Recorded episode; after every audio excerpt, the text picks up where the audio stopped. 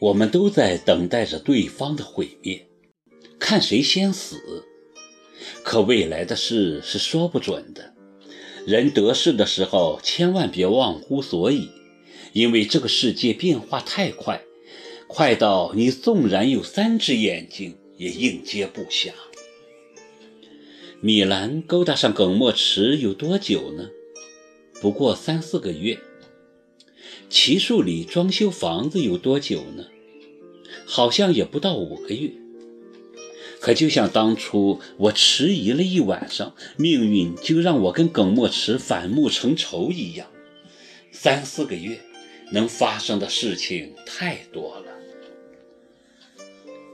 四个月前，英芝找了份薪水很高的工作，还是托齐树里帮的忙，就在他的公司里。公司很轻松，在人事部管管档案资料什么的。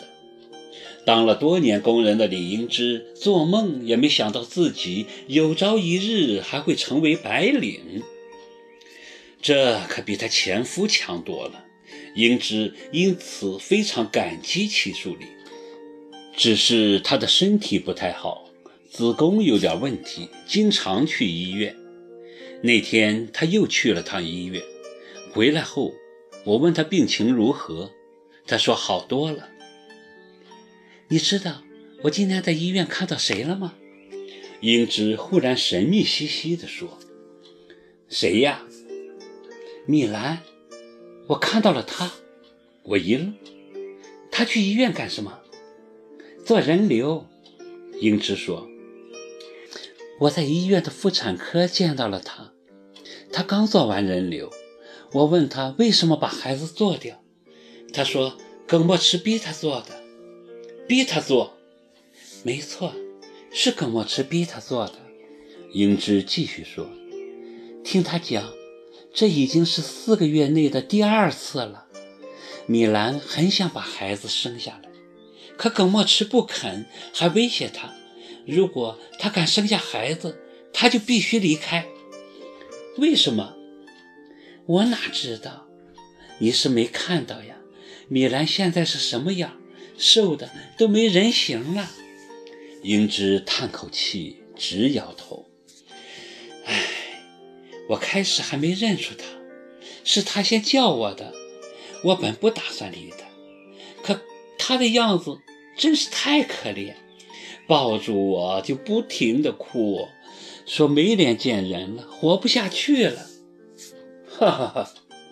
我在心里狂笑，真没想到，他们从一开始就在利用对方来打击我。现在好了，没把我打倒，自己先打起来了。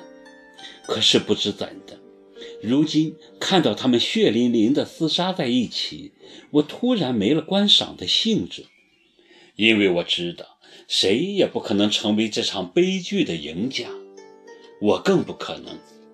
而且从一开始我就没想过会赢，就像棋术里从一开始就没想过会输一样。这个家伙一直就自信的可以，做什么事都像是稳操胜券。对他来说，摆平我并不是什么难事。问题是，他会以什么样的方式去摆平？以什么方式摆平？我也一直在研究这个问题，无法预见，不得而知，因为齐树里做任何事情都不会给我想象的空间。比如他在房子装修完后要举行的那个 party，只是一个 party 而已，能把我怎么样呢？我就是这么认为的。也是夏天了。我和英芝都穿着飘逸的薄纱裙，盛装赴约。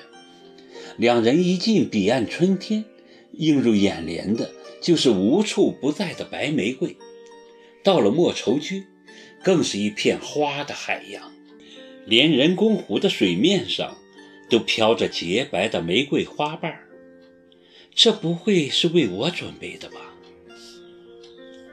而步入房子里面，我是吃惊不小。满屋的白玫瑰不说，房子装修的极其豪华，却又不张扬，而且还是我最钟爱的紫色。那面面向湖水的落地墙的纱帘是淡淡的紫，布艺沙发的靠垫是丁香紫，羊毛地毯上的图案也是零星的紫。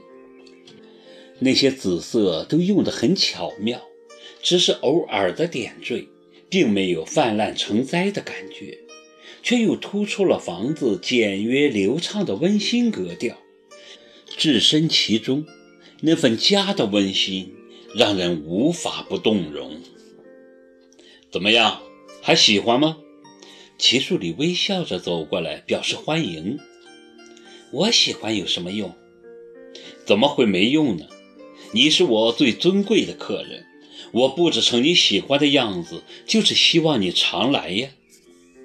这么漂亮的房子，我当然会常来。谢谢，我很高兴。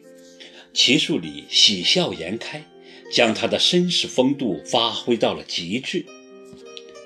齐总，客人差不多都到齐了。这时候，一个妙龄女子从容走过来，一袭粉色雪纺裙衬得这女孩亭亭玉立，面如桃花。我瞟了她一眼，顿时惊得差点跌倒。小林。